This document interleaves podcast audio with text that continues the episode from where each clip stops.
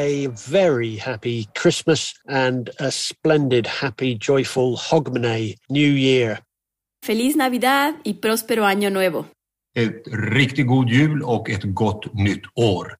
Ẹ kú ọdún, ẹ kú kérésìmesì. Merry Christmas and a Happy New Year. Tratini Christmasi, Tratin Tauna. Und damit herzlich willkommen bei Explore, dem National Geographic Podcast. Im Dezember mit einer Spezialausgabe. Das, was ihr gerade gehört habt, das waren Weihnachts- und Neujahrsgrüße aus Schottland, aus Ecuador, aus Schweden, Nigeria war dabei, Texas und Madagaskar. Alles Länder und Regionen, die wir in den letzten zwölf Monaten besucht haben und in die wir für diesen Jahresrückblick nochmal mit euch zurückkehren wollen. Wir hören uns an, wie die Geschichten einiger unserer Protagonisten und Protagonistinnen weitergegangen sind. Und dabei erfahrt ihr, wie man in anderen Regionen der Welt Weihnachten feiert und Neujahr und äh, welche spannenden und vielleicht manchmal auch skurrilen, exotischen und lustigen Traditionen und Bräuche es gibt. Und so viel sei schon mal verraten, da ist einiges dabei, das für uns mal mindestens exotisch klingt. Aber natürlich wollen wir nicht nur zurückblicken und Feste feiern, wir werden auch nach vorne schauen. In eine Zukunft nämlich, die vielen Menschen angesichts der aktuellen Krisen unsicherer denn je erscheint. Auch das wird unser Thema sein. Wir sind eure National Geographic Podcast Redaktion. Ich bin Inka Kiewit. Hi. Und hier ist Max Dietrich. Hi zusammen. Schön, dass ihr dabei seid. Daniel Lerche hier. Servus. Daniel, du hattest die Federführung in dieser Sonderfolge und bevor wir gleich Yep. die Leinen losmachen, die Gangway hochklappen, wie man so schön sagt, ähm, vielleicht verrätst du uns mal so ganz kurz ein paar Programmpunkte äh, für diese akustische Weltreise, die wir da heute machen. Gerne. Ähm, also richtig spannend finde ich ja, dass wir von unseren Protagonistinnen und Protagonisten immer den Blick aus erster Hand bekommen, auch auf relativ große Themen, die wir sonst vielleicht nur aus den Nachrichten kennen. Und da war der Mauerbau im Süden der USA eben ein Beispiel, das mich ziemlich mitgenommen Absolut. Ja. Das haben wir irgendwann in der Mitte des Jahres gemacht. Eine ziemlich Genau. irre Geschichte in unserer Texas-Folge. Ähm, und da hast du einen aktuellen Stand, wenn ich das äh, richtig verstanden habe. Ja. Okay, sehr gut. hat. Ja, der ist, der ist ziemlich überraschend, der Stand der Dinge, das kann ich schon mal Okay. verraten. Überraschend finde ich, ist hier ein super gutes Stichwort. Ein paar Überraschungen Ja. hast du uns ja schon angekündigt, Daniel, ne? Das stimmt. ähm, ich habe passend zu Weihnachten natürlich ein paar Geschenke dabei. Mit Bringsel äh, passt vielleicht besser. Sehr gut. Und zwar von unseren Gesprächspartnerinnen und Gesprächspartnern aus dem vergangenen Jahr logischerweise. Da ist zum Beispiel ein Buchtipp äh, für die kalten Wintertage. Das muss aus Schweden sein, ne? Das muss unser schwedischer Bestsellergast sein. Natürlich. Und zum Buchtipp gibt's dann auch noch ähm, Weihnachtsmusik, einen nigerianischen Weihnachtsmusik-Klassiker für alle, die Last Christmas äh, vielleicht nicht mehr hören können. Okay, also nigerianischer Weihnachtsmusik-Klassiker gleich. Also da kann ich mir gar nichts drunter vorstellen. Äh, Da kann ich dir nur empfehlen, dran zu bleiben, Max. ich habe nicht, ich habe keine Termine. Ich bin da. Gut. Also genau, Buchtipp, äh, Musikklassiker aus Nigeria und dann gibt's noch ein einfaches, aber wahnsinnig leckeres Schokoladenrezept aus Ecuador zum Nachkochen. Also, ich finde, alles, was wir hier gerade gesagt haben, klingt jetzt schon sehr festlich, unser ganzes Mhm. Programm. Ich meine, Bücher, Musik und Schokolade. Also, zumindest ich, ich komme jetzt schon so richtig in Weihnachtsstimmung. Das habt ihr schon mal geschafft. Und solange das, solange das Schokoladenrezept nichts mit dem Quallenrezept äh, von Inka Oh aus ja. unserer Italien-Folge zu tun hat, bin ich ganz entspannt. Nein, keine Sorge. Aber grundsätzlich ist Weihnachtsstimmung ja auch immer so ein bisschen Balsam für Herz und Seele, oder? Also für mich zumindest. Ja, geht uns wahrscheinlich allen so. Und Seele ist ein gutes Stichwort, ähm, denn die hat bei vielen Menschen im, im letzten Jahr ja auch durchaus ein bisschen gelitten. Deswegen werden wir diese Folge auch abschließen im Gespräch mit einer Professorin für positive Psychologie. Und sie wird uns verraten, wie wir es schaffen können, trotz aller aktuellen Krisen und Unwägbarkeiten zumindest einigermaßen zufrieden und zuversichtlich zu bleiben. Wunderbar. Ja. Klingt super. Dann ist es ja eigentlich angerichtet. Wo machen wir denn unseren ersten Stopp, Daniel? Erzähl mal. Das, das dürft gerne ihr entscheiden. Dann lasst uns doch super gerne mit Schweden anfangen. Das war ja, Ja. auch unser, unser erster Themenmonat in diesem Jahr. Gerne. Daniel, du hast also nochmal mit dem Bestsellerautor Håkan Nessa gesprochen. So ist es. Ähm, Den hört Sehr ihr gleich im englischen Original. Wir fassen danach natürlich nochmal für euch zusammen. Gilt für alle englischsprachigen Interviews in dieser Sendung. Aber dann lass uns doch vielleicht genau darauf mal blicken. Also Schweden Ja. in der Weihnachtszeit. Wie müssen wir uns das vorstellen? Ist das so romantisch, wie ich es mir, wie ich es mir denke? ja, irgendwie äh, passen Schweden und, und Weihnachten, das passt irgendwie so Total. zusammen. Ja. Gedanklich Absolut, zumindest. Ja. Aber ich, ich reiche die Frage eben direkt mal weiter an Håkon Nesser. You start with the 13th of December because then it's Lucia. Girls, women, they dress up in white dresses and you, they sing. It's very beautiful. Then people are are really free from from work. I mean, it's it's like a three week thing. It's yeah, starting with Lucia, but you still go to school until around the twentieth. But then you come back to school around the tenth of January. So it's a long break, and it's a dark break also. So I mean, but all this light and and so probably we need Christmas just to just to to survive, to keep our sanity, sort of, uh, because it's so dark. Uh, but we have a longer holiday than than uh, anybody else, I think. Also, alles geht los mit dem Lucia-Fest am 13. Dezember und dann gönnt sich Schweden Weihnachtsferien im Prinzip bis Mitte Januar. Ähm, und das brauchen die Menschen auch, sagt Håkon Nesser, weil ja gerade die schöne weihnachtliche Beleuchtung ihnen hilft, durch diese extrem dunkle Jahreszeit zu kommen. So hat er das gesagt. Kurze Zwischenfrage äh, an dieser ja. Stelle. Äh, Daniel, das Lucia-Fest, was ist mhm. das? Darf ich? Also ja, ich bin mir nicht sicher, aber so, also klar, skandinavische, spezielle schwedische Tradition ist das nicht, also ich weiß nicht, ob man sagen kann, das Lichterfest? Ja, ja, genau, das, das okay. hängt alles zusammen. Also das ist sozusagen, dieses Lucia-Fest ist sozusagen das winterliche Gegenstück zu Mitsommer. Ähm, ah, okay. und, und die Tradition, die will es eben, dass an diesem Tag speziell die Mädchen und die jungen Frauen für alle anderen singen. Und so wie wir dich kennen, hast du den schönen Gesang auch für uns dabei, ne? So eine kleine Hörprobe? Also sagen wir mal so, ich habe eine Hörprobe. There are like beautiful girls in white clothes and they sing this. Santa Lucia, dum da da di da, ram da da da di, dum da da da, with the softer voices, of course, but that's Lucia, and a number of other Christmas songs, and they all have candles in their hands, so it's it's a very beautiful ceremony, really. Das, das ist ja exklusiv. Also ein weltbekannter schwedischer Bestsellerautor singt und summt vorweihnachtliche Lieder. Also ich glaube, das gibt's wirklich nur bei uns hier bei Explore. Ja. Aber hallo. Bin ich auch ein bisschen stolz ja. drauf. Total.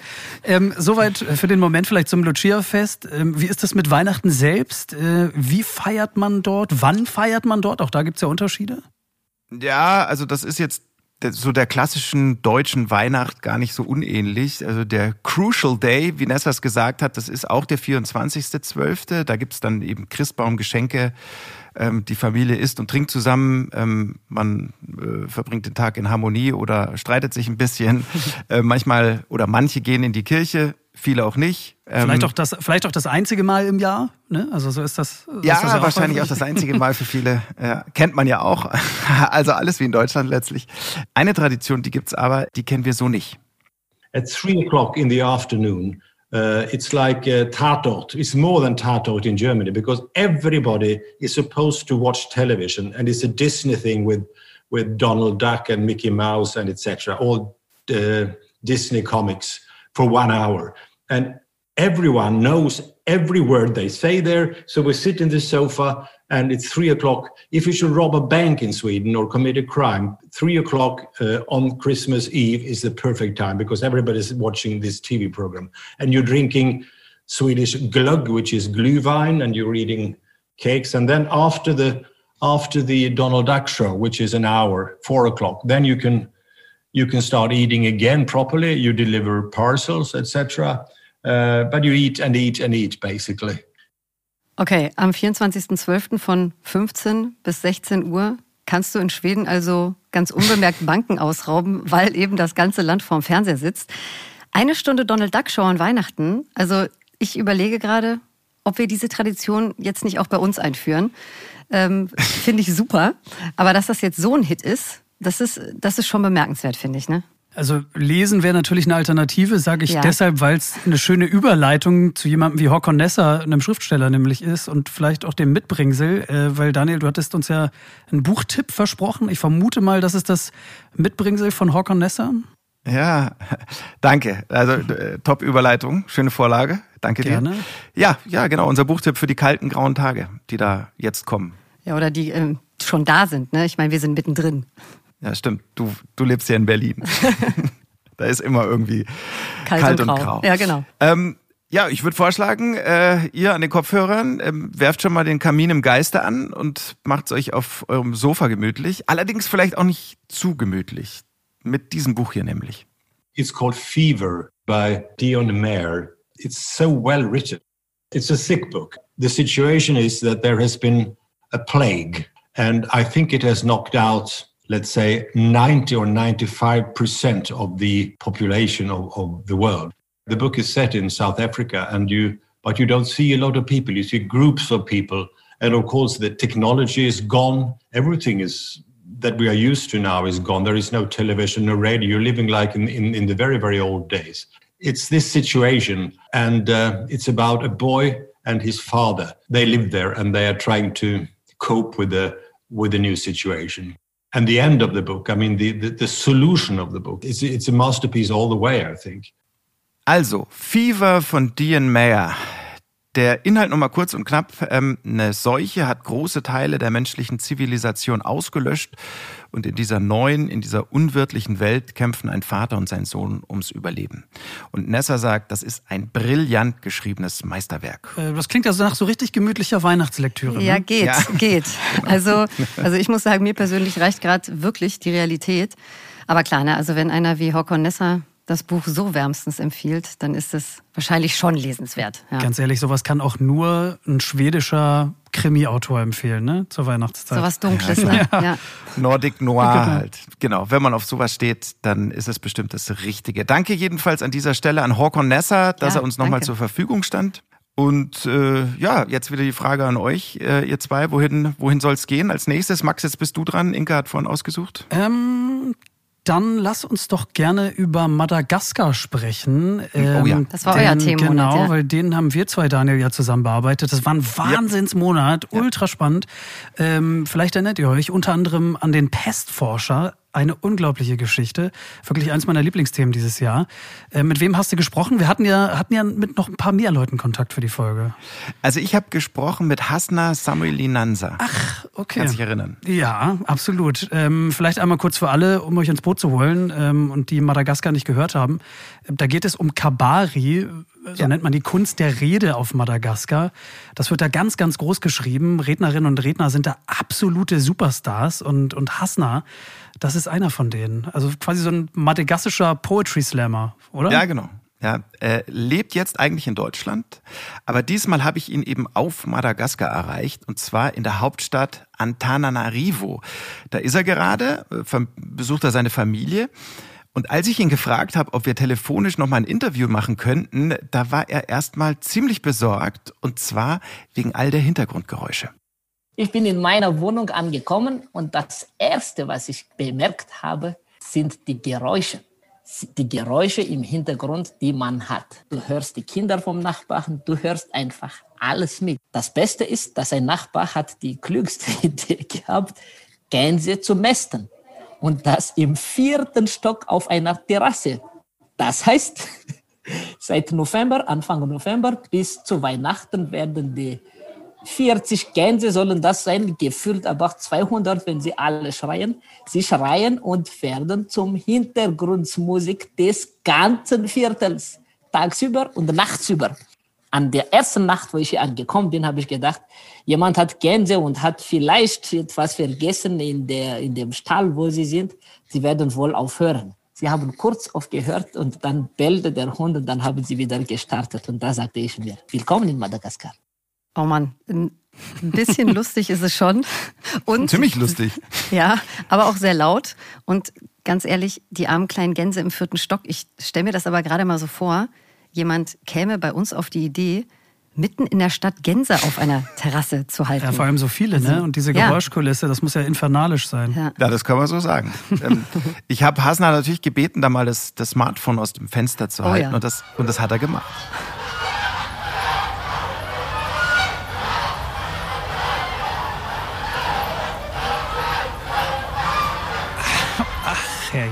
Und das Tag und Nacht wahrscheinlich, ne? Also ich könnte da kein Auge zumachen, ich sag's wie es ist. Aber dazu gibt's eine Nachricht. Ähm, die ist eher schlecht für die Gänse, aber gut ähm, für den Schlaf der Menschen im Viertel. Und ähm, die hat mit der madagassischen Speisekarte an Weihnachten zu tun. Oh, ich hab's geahnt. Hauptsache Fett. also zweibeinige Geflügel sind sehr beliebt. Enten, Gänse. Ich hoffe, dass sie alle verkauft werden und dass wir dann danach ein bisschen mehr Ruhe haben. Aber das ist sehr beliebt und sonst, ähm, je nachdem, man probiert, so exotisch wie man das schafft. Wenn du eine gute Connection hast zu den Leuten auf der Küste, kannst du mal frische Aal bestellen, wenn du das magst natürlich. Also fett und lecker und mit viel Soßen. Das ist das beste madagassische Essen. Und die Schärfe muss dabei sein. Und die, Frucht, die Frucht, die jetzt in der Saison sind, sind die Litschis. Die Kinder sagen hier, wenn die Litschis kommen, dann ist es bald Weihnachten. So ungefähr. Also die Adventszeit ist bei uns nicht gemerkt durch Kerzen und Weihnachtsbäckerei, sondern durch die Ankunft von Litschis aus der Küste. Dafür liebe ich Explore einfach, ne? Und das, was wir hier machen. Bei uns sind es die Kerzen und Plätzchen und in Madagaskar sind es Litschis, die die Adventszeit einläuten und begleiten. Also das das ist echt ein starkes Bild. Ja, ein ganz anderes Bild auch zu Weihnachten. Ja, ne? total. Noch eine andere Frage, Daniel. Hasner ist ja Kabari-Redner. Hat er als professioneller Redner über die Feiertage jetzt irgendwie besonders viel zu tun? Also ich könnte es mir zumindest vorstellen, mit all den Feierlichkeiten und so weiter. Ja, äh, also er hat viel zu tun, aber eben nicht wegen Weihnachten, sondern weil es wegen des guten Wetters ähm, jetzt eben die Hochsaison für Hochzeiten, Taufen und, und sonstige Familienfeste Aha. ist. Also in okay. Südhalbkugel, Madagaskar, da ist ähm, jetzt ja Sommer. Mhm. An Weihnachten selbst, da haben die Geschichtenerzähler auf Madagaskar aber ausnahmsweise mal Pause. Weihnachtsgeschichten zu erzählen gehört nicht zum Weihnachten in Madagaskar. Aber ich erlebe hier wirklich Weihnachtsgeschichten. Also die werden nicht erzählt, sie werden erlebt. Frieden sei mit euch, das ist ja das Hauptsatz von Jesus, was er immer wiederholt. Das versuchen tatsächlich viele Leute zu leben, dass Weihnachten ein Symbol von Frieden ist.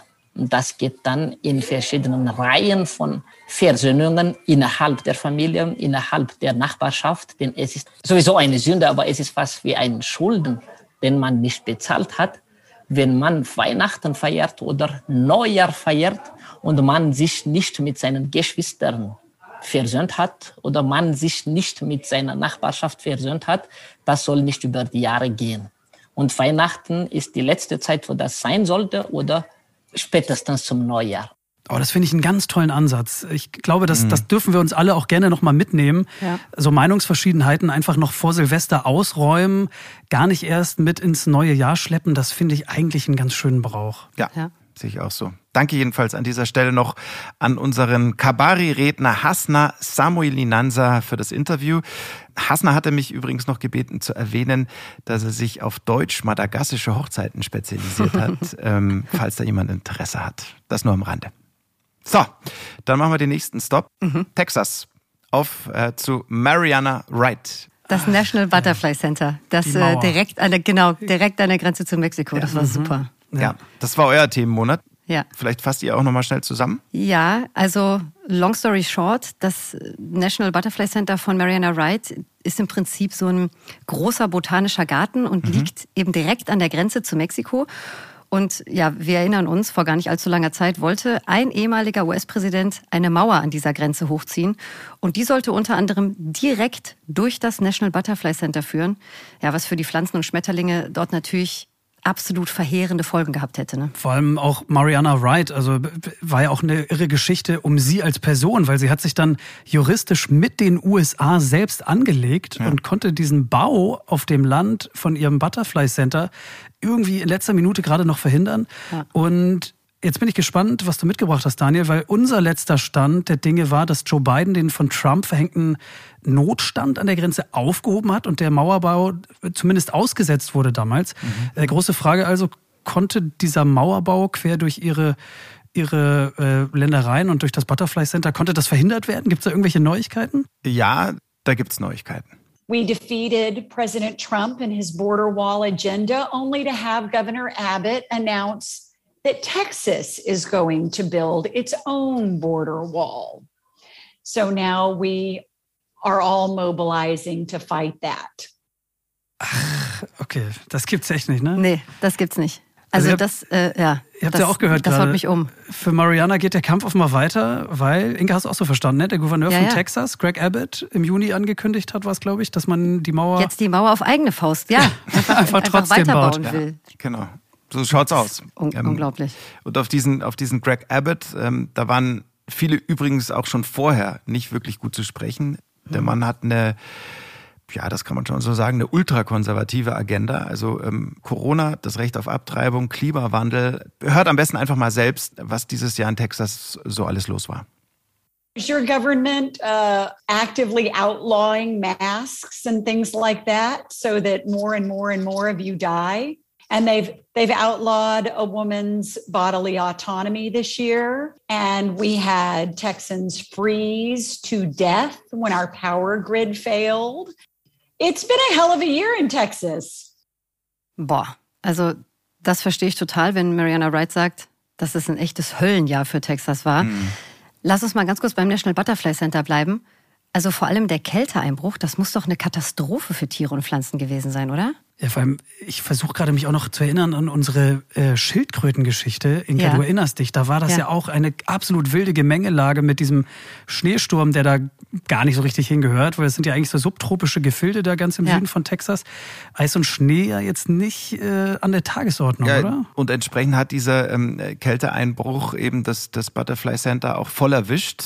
Aber ah, okay. immerhin also die Pflanzen und mit ihnen dann eben auch die Schmetterlingsbestände, die haben sich sehr schnell erholt. Und heute ah, okay. klingt es dort wieder so.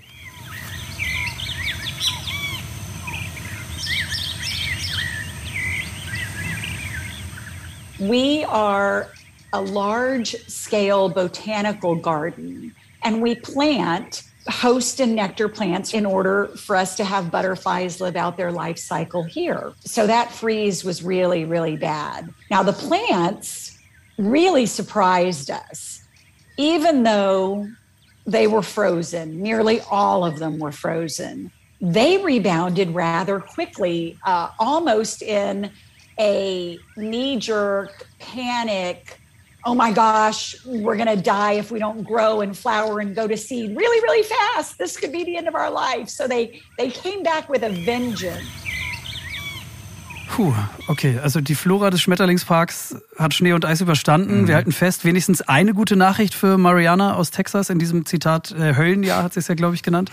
Mhm. Aber abschließend vielleicht noch die Frage, was, was ist denn jetzt ganz konkret der Stand der Dinge in Sachen Mauerbau und Butterfly Center? Ist das abgewendet für immer oder ausgesetzt? Geht es da irgendwann weiter? Oder? Also, dass die Mauer direkt durch dieses äh, National Butterfly Center gebaut wird, das ist erstmal vom Tisch. Stand heute. Okay. Ja, man weiß mhm. nie, aber aktuell ist das vom Tisch. Aber dass Land eben enteignet wird, zum Beispiel für die Grenzinfrastruktur, das ist leider weiterhin nicht ausgeschlossen. Mhm. Also ich finde insgesamt ein super spannendes und vor allem sehr relevantes Thema. Auf jeden Fall. Ich werde ja. das für mich auf jeden Fall im Auge behalten. Jetzt möchte ich aber doch noch mal zu Weihnachten in Texas kommen. Wie ja. feiert man? Gibt es besondere Traditionen? Ja, also ähm, da wäre ich auf jeden Fall noch drauf zu sprechen gekommen. Okay. Denn ausgerechnet in Texas, da haben sie eine Weihnachtstradition. Also da könnte man wirklich lachen, wenn es nicht so traurig wäre. Mhm. Die ist ganz nah dran am Thema Grenzmauer. Here we celebrate Christmas with La Posada. Typically it is, you know, community members representing the Holy Family going from door to door, knocking, asking if there is any room at the inn, basically, uh, seeking shelter.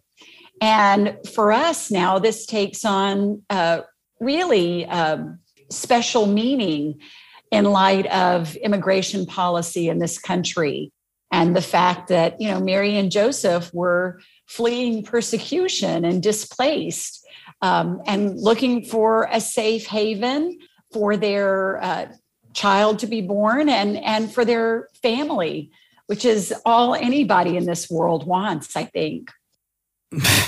Das passt ja wirklich wie die Faust aufs Auge. Ne? Ich, mhm. ich fasse vielleicht einmal schnell zusammen.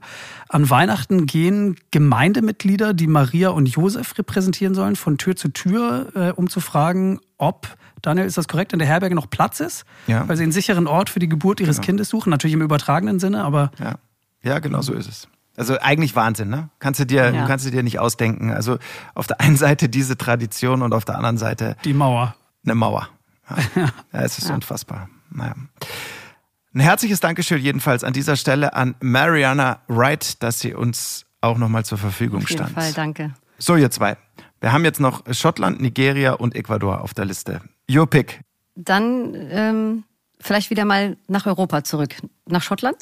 Oh, sehr gerne. Fand ich nämlich auch sehr ähm, gut. Da habe ich gesprochen mit äh, Steve Feldham. Erinnert ihr euch an den? Ja, Klar. War das, war das dieser Nessie-Typ? Ja, genau, genau. Steve, der, Ah, der da ja, seit ja. 30 Stimmt. Jahren am Loch Ness lebt, den riesigen See beobachtet und ja irgendwie hofft, doch nochmal Nessie zu sichten. Ne? Also Ja, an den erinnere ich mich super, ja. gut. Ja. Wer wissen will, was äh, Steve Feldham bei seiner Beobachtung des Loch Ness so alles erlebt hat, der kann gerne noch mal reinhören. Und zwar in Schottland 2, die Folge eben mit Steve Feldham, dem Nessie Hunter.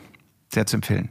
Gibt's denn was Neues in Sachen Nessie, Daniel? Genau, wurde Nessie entdeckt? Ja, genau. Das, Nee, ich glaube, das, wären hätten wir News. mitbekommen. Das war jetzt auch nicht der Grund, warum ich noch mal mit Steve sprechen wollte. Sondern, warum Ähm, dann? Ja, weil ich wissen wollte, wie es rund um, um Weihnachten und Silvester so ist. Also ich meine, Loch Ness, das liegt mitten in den, in den mystischen schottischen Highlands. Und ähm, ja, äh, Steve äh, zeichnet uns mal ein akustisches Bild vom winterlichen Loch Ness. Dazu hat er mir auch noch eine kurze Aufnahme von der Loch Ness Brandung direkt vor seiner Tür zugeschickt. Hört mal rein.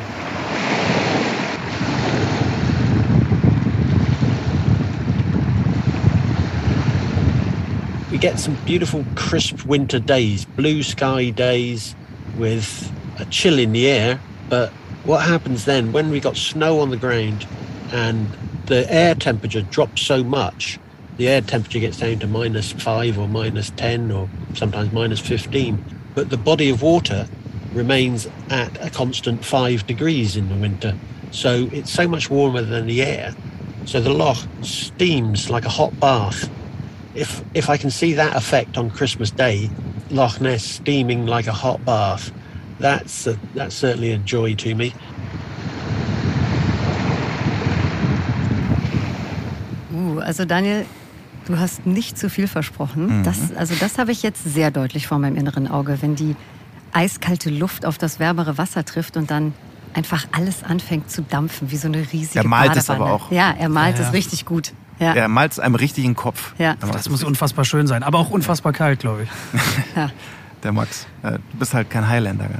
Nee. Ähm, apropos, also ähm, äh, Steve hat mir erzählt, dass Weihnachten äh, bei Ihnen in den Highlands natürlich auch gefeiert wird, aber das wichtigere Fest, das ist für viele Silvester. Habt ihr schon mal was von First Footing gehört? First Footing? Nee, sagt mir gar nichts. Was ist das? Das ist eine uralte Tradition in der Neujahrsnacht. Bei Steve im Dorf treffen sich erstmal alle im Doors Inn. Das ist äh, ein Pub direkt am Loch Ness. Und da bleibt man aber nur bis kurz vor Mitternacht. Aber so gehen gute Geschichten los. Everybody is sent out of the pub and sent home, and you're to wait in your house then as, soon as the bells of midnight have chimed, and your neighbours are supposed to come and visit you in your house. And traditionally, they're supposed to bring a lump of coal as a gift and a bottle of whiskey to toast your good health. And the first person you invite into your house should be a tall, dark, handsome stranger or friend that you know. So that's a Highland tradition which has been going on forever. You know, so it's called first footing. So people go then it, the, the sort of group of people gets bigger and bigger as you move from one house to the next house and to the next house. And then after so many drams, and so many different houses, you stop at one house and a party commences. Okay, ich versuche mal kurz zusammenzufassen.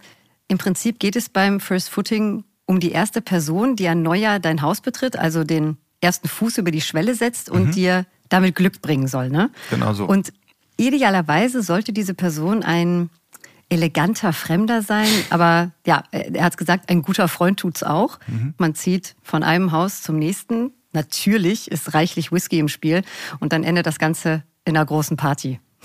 Das finde ich, das klingt so klasse. Ja. Also First Footing, da wäre ich gerne mal dabei. Überhaupt die Highlands, Loch Ness. Ich war einmal da und stand auch an diesem sehr nebligen Ufer an so einem trüben grauen Tag. Es war total irre, ganz tolle Stimmung, irre Atmosphäre. Kann ich total empfehlen. Das glaube ich. Und ich würde dir empfehlen, beim nächsten Mal, wenn du da bist, dann besuchst du mal Steve. Der Mhm. hat's, also mir hat das wirklich angetan. Ich gebe das gerne zu. Im ersten Moment, als ich von dieser Story gehört habe, äh, 30 Jahre auf Nessie warten, da dachte ich mir auch, also das ist wahrscheinlich ein relativ verrückter Professor. Hm. Heute denke ich eher, vielleicht sieht der die Dinge deutlich klarer als so mancher anderer.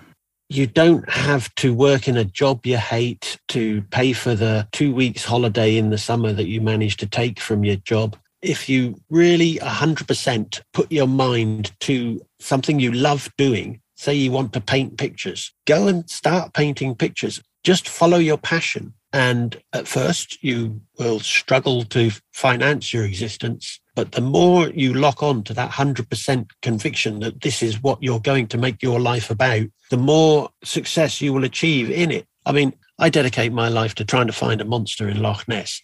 That's not everybody's idea of a brilliant way to live your life, but it's my idea of a brilliant way to live your life.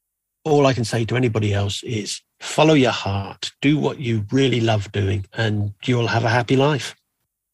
Ich würde es mal so zusammenfassen. Steve Felthams Rezept für ein glückliches Leben. Mach das, was dich wirklich erfüllt und glücklich macht. Mhm. Mach es mit voller Hingabe und dann wirst du eines Tages davon leben können und glücklich sein.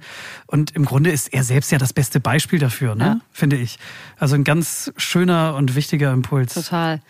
Ich würde das jetzt auch mal genauso stehen lassen. Es passt übrigens auch super zu meiner eigenen Jahresendreflexion. Schließe ich mich an. Falls, es, falls so? es jemand interessiert. Nehme ich auch so mit. Nehme ich auch so mit. Großes Dankeschön jedenfalls an Steve Feltham, auf dass er seinen Traum da oben am Loch Ness in Schottland in den Highlands noch viele, viele Jahre leben kann. Auf jeden Fall. Ja, vielen Dank. Ähm, Daniel, wohin geht's denn als nächstes? Wir haben ja noch ein, zwei Ziele auf der Liste. Mm, ratet mal. Ich spiele euch mal was ein. Sekunde.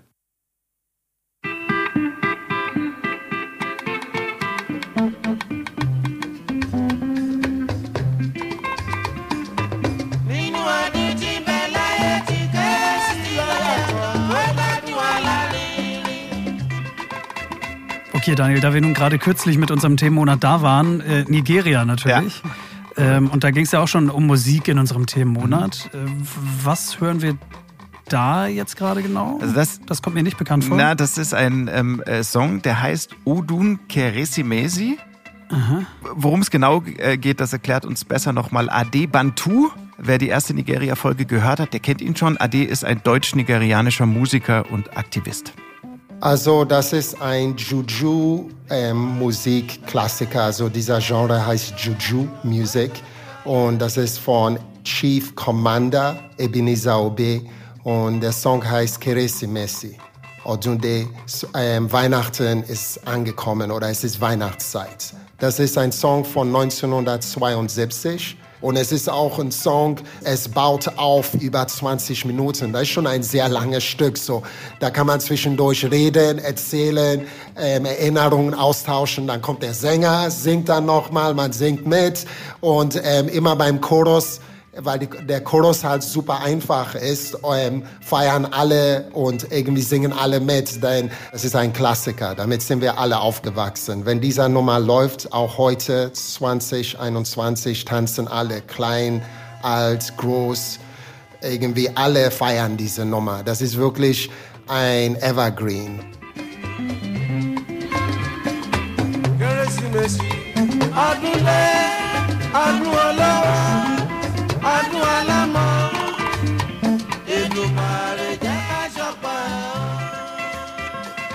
Von 1972.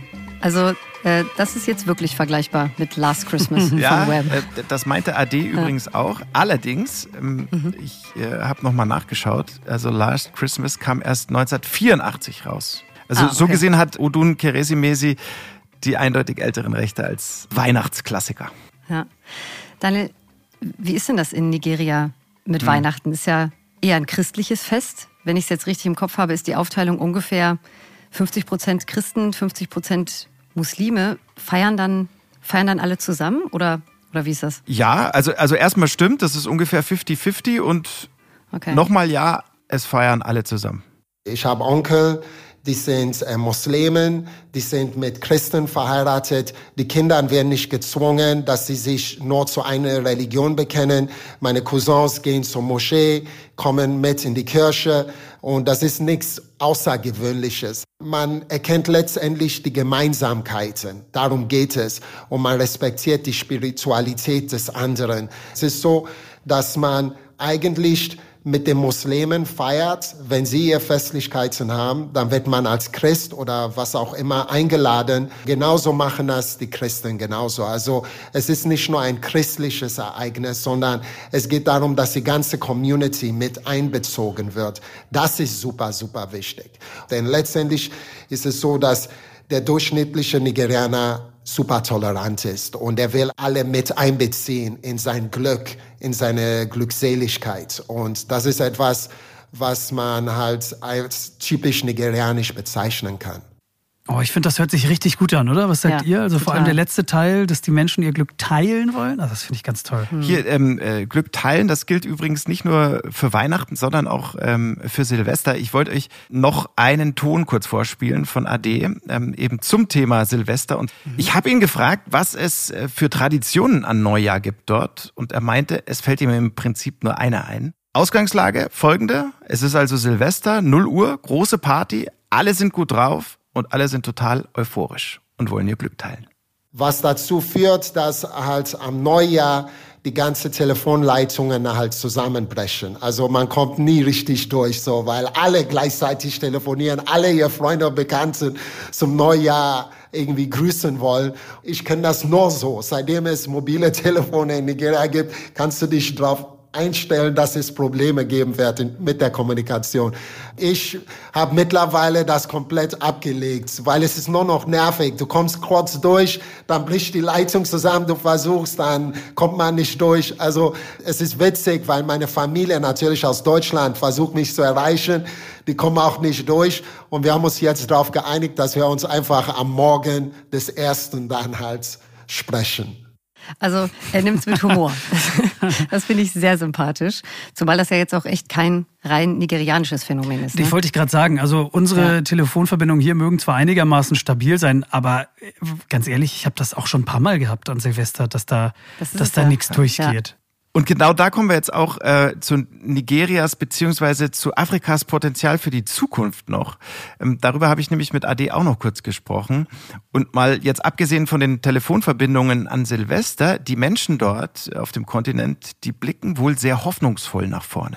Es gibt konkrete Zahlen, die dem untermalen, wenn man sagt, Afrika ist der Kontinent der Zukunft. Denn man sieht in Tech, wie Afrika halt wächst man sieht irgendwie nicht so trotz, dass es autoritäre Regierungen gibt, dass die Menschen sich politisch äußern, auf die Straße gehen, um ihre Demokratie kämpfen. Und die Menschen warten auch nicht mehr auf die Westen, um ihre Konflikte zu lösen. Wir warten nicht, sondern wir handeln. Und wenn man dann sieht, dass Mark Zuckerberg nach Lagos kommt, hier auf den offenen Straßen joggt, investiert, Bill Gates investiert nicht nur in Richtung Gesundheit, sondern es gibt konkrete Investitionen von Microsoft oder von Google und die haben alle hier in Nigeria, in Ghana halt ihr Quartier aufgeschlagen und wollen nicht nur investieren, sondern sehen auch Profitmöglichkeiten und Kooperationsmöglichkeiten.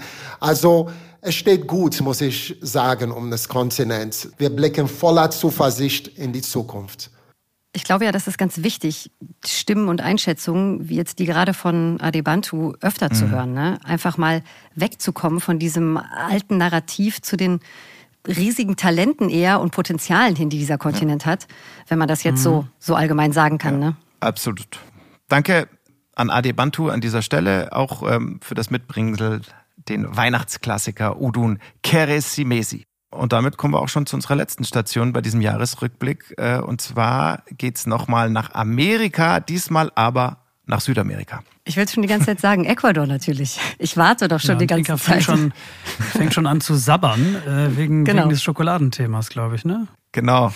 Meine Gesprächspartnerin, das war Carla Barboto, Chefin und Mitbegründerin von Pacari Chocolate. Das ist wirklich fair gehandelte und biologisch angebaute Schokolade. Daniel, wie ist denn das? Wie sind Carla und ihre Firma denn bisher mhm. durch die Pandemie gekommen? Also ich kann mir vorstellen, gar nicht mal so schlecht, oder? Ich meine, Schokolade ist ja zumindest für mich mhm. ein echter Seelentröster. Ja, nicht nur für dich. Also genau, das stimmt. Das ist ein Seelentröster.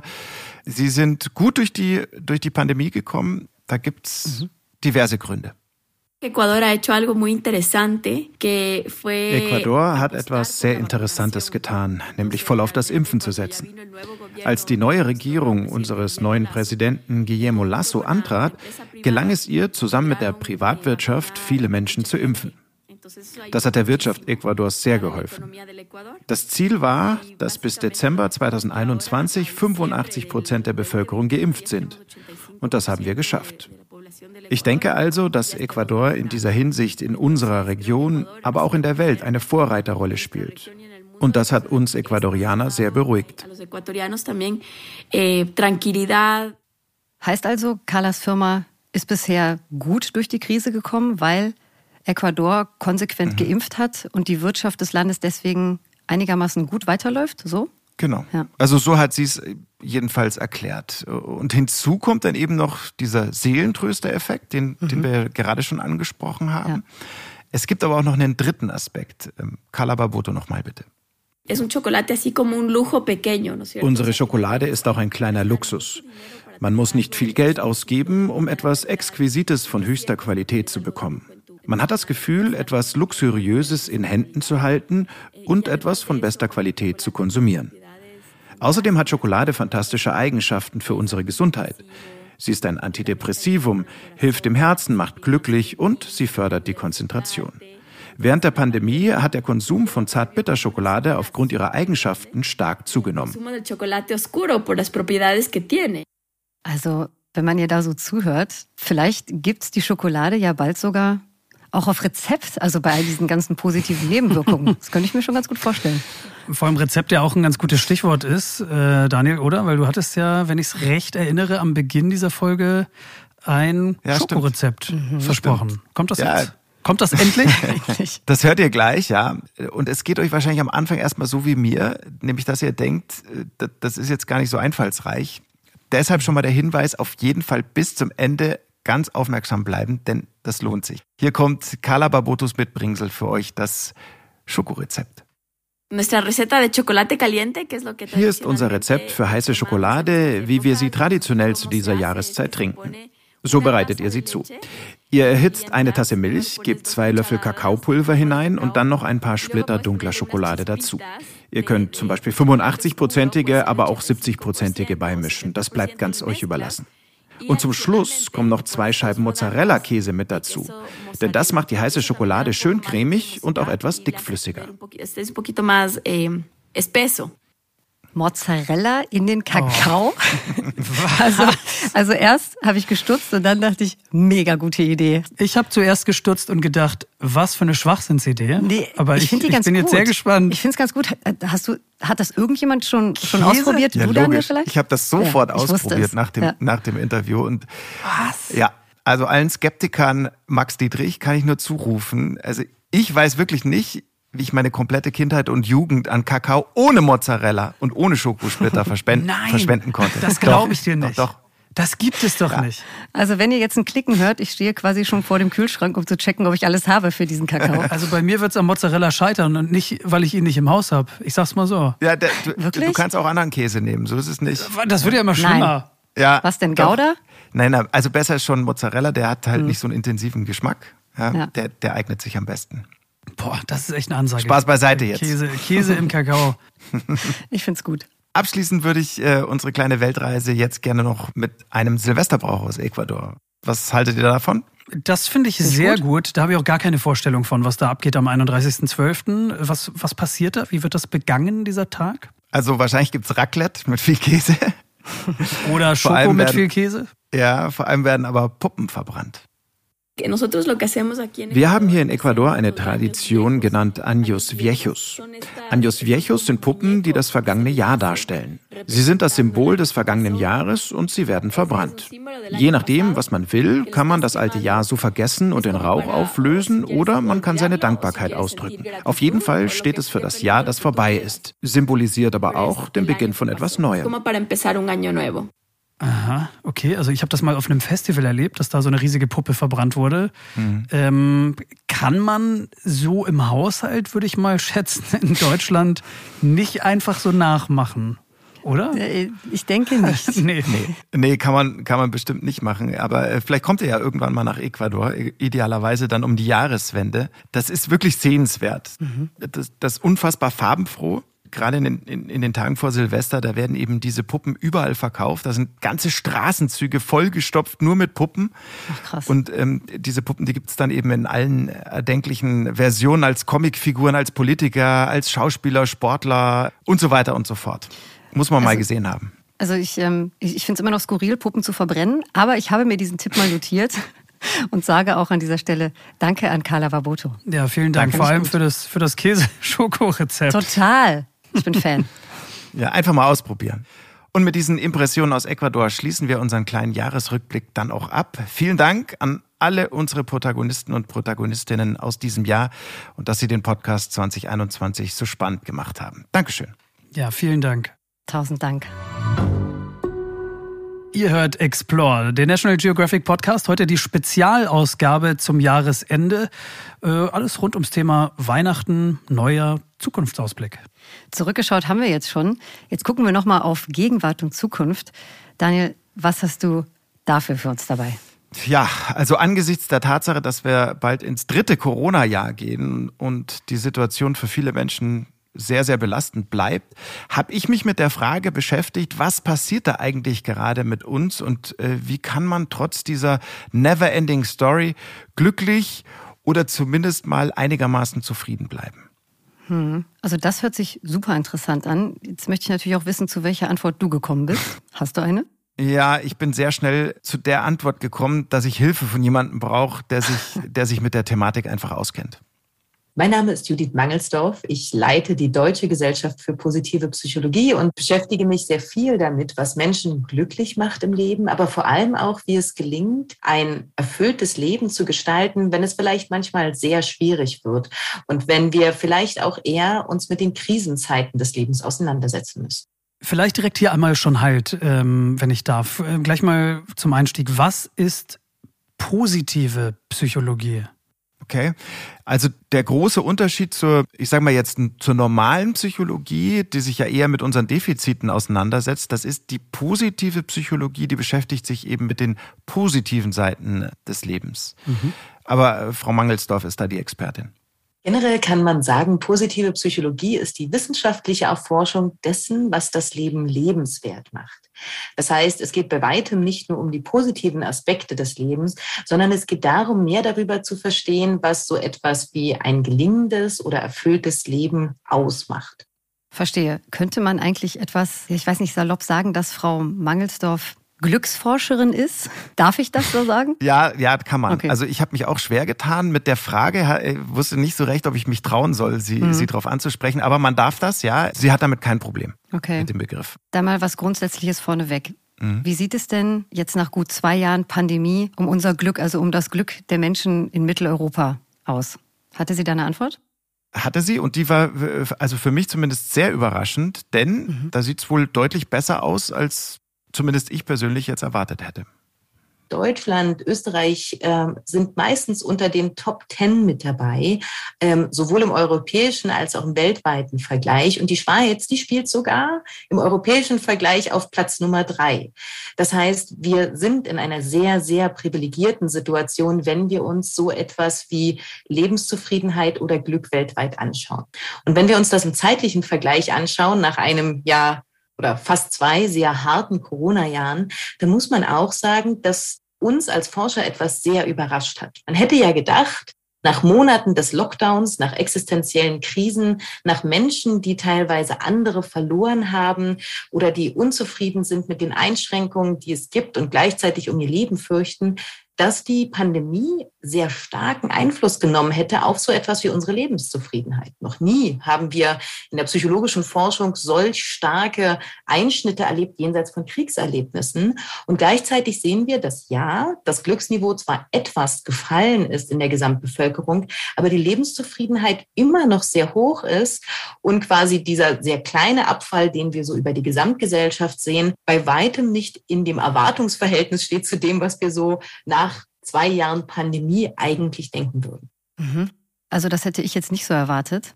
Aber ist ja eigentlich eine gute Nachricht, ne? Ich, ja klar. Ja, also ich muss jetzt trotzdem mal ganz pragmatisch nachfragen, wie kommt es denn, dass das Glücksniveau nicht deutlich schlechter ist insgesamt? Mhm, das würde mich auch interessieren. Also, da gibt es ein paar Aspekte, die diese ganze Situation etwas erträglicher machen für uns. Mhm. Das, das trifft jetzt natürlich nur sehr bedingt auch auf die Menschen zu, die selbst vielleicht äh, krank sind oder vielleicht um einen geliebten Menschen bangen. Aber sagen wir mal so, wir als Gesellschaft insgesamt, wir haben diesen ersten Schock mittlerweile einfach überwunden. Wir müssen häufig, um Krisen zu bewältigen, erstmal über diese inneren Blockaden oder diese Glaubenssätze, die sagen, das geht so nicht. Ja. Ich kann nur in Präsenz arbeiten oder ähm, Homeoffice ist überhaupt nicht machbar oder Homeschooling ist gar keine Idee. Und häufig besteht Krisenbewältigung dann daraus, dass wir vielleicht auch diesen Moment haben, wo man im Wohnzimmer auf der Couch sitzt und denkt, das ist das Ende der Welt. Aber dann die Frage stellen, und was könnte ich noch tun, damit es vielleicht doch nicht das Ende der Welt sein muss? Hm, also, ja, ich, ich weiß, wo sie hin will. Also da ist schon mhm. was dran. Wenn man so will, dann haben wir uns vielleicht einfach schon so ein bisschen an die Situation gewöhnt. So, so meint sie es, glaube ich. Ne? Wobei, also ich kann jetzt natürlich nur für mich sprechen, aber die Erinnerung an das in ja, Anführungszeichen ganz normale Leben von vor der Pandemie, die ist zumindest bei mir noch nicht wirklich verblasst. Mhm. Eher im Gegenteil, würde ich ja. schätzen. Ne? Also das ist wahrscheinlich bei den meisten Menschen weiter total präsent total. und das auch, was sie dann irgendwie alles aushalten lässt. Aber deswegen wünschen wir uns ja auch so sehr, dass es irgendwann wieder sowas äh, wird wie ja normal. Ja? Mhm. Und trotzdem eben, so schwer diese aktuelle Situation uns vielleicht erscheinen mag, ähm, wir sind immer noch ziemlich privilegiert. Wenn wir uns unser Leben in der westlichen Welt anschauen, unser Zugang zu so etwas wie Impfung, medizinische Versorgung, dessen, dass sie hier äh, nicht auf Null fallen, wenn sie ihren Arbeitsplatz verlieren, sondern in die Arbeitslosigkeit und der Staat sie auffängt. Das sind alles durchaus Aspekte, die sehr zufrieden machen können, selbst in Krisenzeiten. Weil obgleich wir in einer absoluten Ausnahmesituation leben, leben wir gerade im deutschsprachigen Raum in den privilegiertesten Ländern, die man sich gerade wünschen kann, wenn man weltweit in so einer Krise steckt. Okay, da hat sie absolut recht. Ich fasse mal ein bisschen zusammen. Erstens, wir haben den ersten Schock überwunden und uns schon einigermaßen mit dieser neuen Situation arrangiert. Mhm. Und zweitens, im Gegensatz zu vielen anderen Ländern, fallen wir immer noch vergleichsweise weich, wenn wir zum Beispiel unseren Arbeitsplatz mhm. verlieren. Das stimmt total. Das klingt für mich total logisch auch. Mhm. Ich habe trotzdem so ein bisschen das Gefühl, dass die Realität schon noch ein bisschen andere mhm. ist. Also dass viele sich nicht damit arrangiert haben, sich damit nicht arrangieren wollen. Also wenn man sieht, was, was in unserer Gesellschaft, in europäischen Gesellschaften gerade los ist, so viel Missmut, so viel Frust, so wenig Toleranz, so wenig Verständnis äh, für, die, für das jeweilige Umfeld. Also das kann mir doch keiner erzählen, äh, dass diese ganzen Leute alles einigermaßen glückliche Menschen sind. Ich, äh, wäre schön, aber also richtig glauben hm. kann ich das kann ich das nicht. Wobei Frau Mangelsdorf da eben noch mal unterscheidet, also zwischen dem, was wir im Privaten erleben und dem, was da draußen an gesellschaftlicher Debatte stattfindet. Mhm. Das, was in der Gesellschaft im Ganzen passiert, ist für das Individuum weit weniger entscheidend, als was im familiären oder freundschaftlichen Kontext unmittelbar passiert dass es da draußen Debatten gibt zwischen Impfgegnern und Impfbefürwortern, hat vielleicht nur einen kleinen Einfluss auf so etwas wie mein persönliches Lebensglück oder meine Lebenszufriedenheit. Wenn wir diese Debatten aber in der eigenen Familie oder im eigenen Freundeskreis haben, wenn diese riesigen Krater des Missverstehens oder Missverständnisses plötzlich nicht irgendwo da draußen verlaufen, sondern durchs eigene Wohnzimmer, dann hat das einen massiven Einfluss auf das eigene Glück und die eigene Lebenszufriedenheit, weil es mich so unmittelbar selbst in Wertekonflikte stürzt und natürlich auch in Beziehungskonflikte. Ich kann mich abwenden von einem Nachbarn, der vielleicht eine andere Auffassung vertritt. Es ist aber unendlich schwer, sich von dem eigenen Partner, von Familienmitgliedern oder gar Freunden abzuwenden, weil wir nicht mehr einander verstehen können. Und genau wenn das passiert, dann wird es eben sehr gefährlich für unser individuelles Wohlbefinden, für, für unsere innere Zufriedenheit, für unser persönliches Glück. Ja, ja, das macht absolut Sinn. Also ich glaube, das können viele von uns sicher auch leidvoll mittlerweile nachvollziehen. Leider. Hm. Also Analyse damit abgeschlossen, mhm. würde ich mal sagen. Jetzt lösungsorientiertes Denken. Was kann uns jetzt helfen, um besser durch die Krise zu kommen? Wie können wir denn einigermaßen glücklich und zufrieden bleiben? Das würde ich gerne noch wissen. Ja, oder wieder werden. Auch interessant. Ja, ne? Große genau. und sehr komplexe Fragestellung. Frau Mangelsdorf, bitte nochmal. Es gibt eigentlich drei große Wege. Der erste Weg, versuchen Sie sich Momente des Glücks zu verschaffen. Das klingt platt, und es ist psychologisch eines der, wenn man so möchte, größten Geheimnisse für gute Krisenbewältigung. Wenn wir Momente haben, in denen wir uns auch kurzfristig, auch wenn da draußen die Welt zusammenbricht und auch wenn ich sonst vielleicht sehr viel gerade verzweifelt, ängstlich oder traurig bin, immer wieder Momente der Positivität, also des Glückserlebens schaffe, dann versetzt das den Körper und auch ihr Gehirn in einen anderen Zustand. Wir sind anders in der Lage zu denken. Wir sind anders in der Lage zu handeln, wenn wir auch nur kurze Momente des Glücks haben. Das heißt, solche neuen Lösungswege zu gehen, kann ich nur, wenn ich mich immer mal wieder aus quasi auch der negativen Emotionalität herausbegebe, dafür, dass mein Gehirn überhaupt mal wieder die Scheuklappen absetzt. Das heißt, Tipp Nummer eins, sorgen Sie für kleine Momente von Positivität. Und das kann sein, ja, mit der Familie zusammen zu singen, das kann sein, einen Spaziergang draußen zu machen, das darf ein Latte Macchiato in der Sonne sein. Die Grundidee ist, positive Emotionen helfen, Krisen zu bewältigen. Das Zweite ist die Rolle sozialer Beziehungen. Und das ist vielleicht eine der wichtigsten Aspekte daran. Ja, Lockdown ähm, will natürlich von uns Kontaktbeschränkung. Aber wichtig ist, diese Kontaktbeschränkung zu verstehen, nicht als eine soziale Distanz, sondern als eine physische Distanz, die wir einnehmen müssen. Das heißt, jeder Moment, in dem Sie miteinander herstellen und wenn Sie sich mit einem Freund zum Spaziergang draußen treffen, wenn Sie Ihre Kinder in den Arm nehmen oder wenn Sie anders versuchen, Kontakt herzustellen, hilft, die Krise besser zu bewältigen. Und das Dritte, und das ist vielleicht der schwierigste Aspekt von guter Krisenbewältigung, ist die Frage von Sinnschöpfung. Vielen Menschen ist durch die Krise zum Beispiel die berufliche Existenz weggebrochen. Und während wir ja gerne denken, okay, das größte Problem daran, wenn wir meine berufliche Existenz wegbricht, liegt an der ökonomischen Konsequenz, also plötzlich nicht mehr so viel Geld zu haben, dann muss man aus psychologischer Sicht sagen, in vielen Fällen stimmt das nicht, sondern das größte Problem ist, dass wir uns nicht mehr als quasi einen sinnvollen und wichtigen Teil der Gesellschaft wahrnehmen. Ne? Ich tue nichts mehr, was meinem Leben Sinn verleiht. Und das hat dramatische psychische Konsequenzen. Das heißt, was hilfreich ist, ist die Frage, für wen können Sie gerade da sein? Wo können Sie gerade etwas Sinnvolles tun? Dafür, um zu wissen, es ist wichtig, dass Sie da sind, auch wenn Sie vielleicht aktuell nicht Ihrer Tätigkeit nachgehen können. Wer diese drei Maßgaben beherzigt und das Ganze vielleicht einbettet in so etwas wie eine gute Tagesstruktur, die einfach auch ein Stück weit Halt und Sicherheit gibt, der hat ziemlich gute Karten, besser durch die Krise zu kommen. Wow, also mhm. ich habe andächtig zugehört. Mhm, also ich auch. das tat gut, fand ich. Ich fasse noch mal ganz kurz zusammen.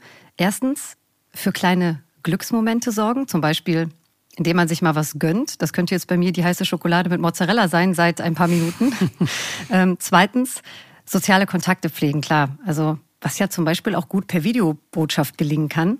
Und drittens sinnstiftende Beschäftigung zu finden und sich zum Beispiel ja, ehrenamtlich engagieren. Und wir hoffen natürlich, dass äh, diese Hinweise von Dr. Judith Mangelsdorf, Professorin für positive Psychologie, für euch ähm, eine Hilfestellung oder zumindest eine Inspiration für die Krisen der Gegenwart und natürlich auch für die der Zukunft sind. Äh, großes Dankeschön an Frau Dr. Judith Mangelsdorf für ihre Expertise. Auf jeden Fall. Vielen Dank. Ja, lieben Dank.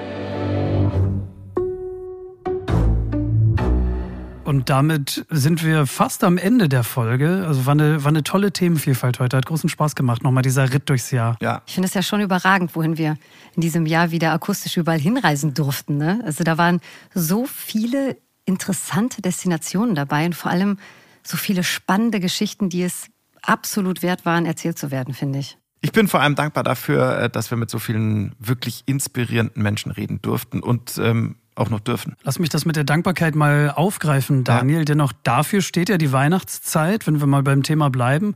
Und ähm, wir von Explore wollen dieses Jahr nicht nur dankbar sein, sondern wir wollen auch was zurückgeben. Zum Jahresabschluss wird National Geographic nämlich spenden und zwar in unsere Partnerorganisation Viva Con Aqua.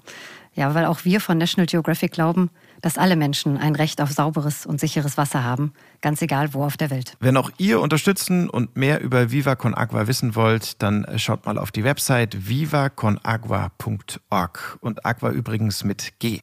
Und damit verabschieden wir uns jetzt in die Winterpause. Die nächste Folge von Explore, die kommt dann am 18. Januar. Und da bist du, glaube ich, in Charge. Inka, erzähl mal, wo geht's hin? Was habt ihr vor? Also das haben tatsächlich unsere Zuhörer und Zuhörerinnen entschieden. Oh, okay. In unserer großartigen Community wurde nämlich mehrfach der Wunsch nach Rumänien geäußert. Und ja, gesagt, getan. Jetzt geht's im Januar also für uns nach Rumänien. Ganz lieben Dank nochmal für euren ganzen Input. Oh, da bin ich sehr gespannt. ist ja auch toll, dass das, dass das jetzt klappt Absolut. endlich. Super. Und wir freuen uns natürlich auch weiterhin auf euer Feedback, auf eure konstruktive Kritik und auf eure Vorschläge. Künftig gern auch wieder per E-Mail und ähm, weil National Geographic jetzt zu Disney gehört, läuft das Ganze über unsere zentrale E-Mail-Adresse und zwar über hilfe@disney.de. Das war's von uns. Wir wünschen euch erholsame Feiertage. Bleibt gesund, bleibt fröhlich. Das ist das Wichtigste, glaube ich, in diesen stürmischen Zeiten. Und dann hören wir uns 2022 und darauf freuen wir uns riesig. Guten Rutsch. Bis dahin. Macht's gut. Ciao. Bis bald. Tschüss. Danke.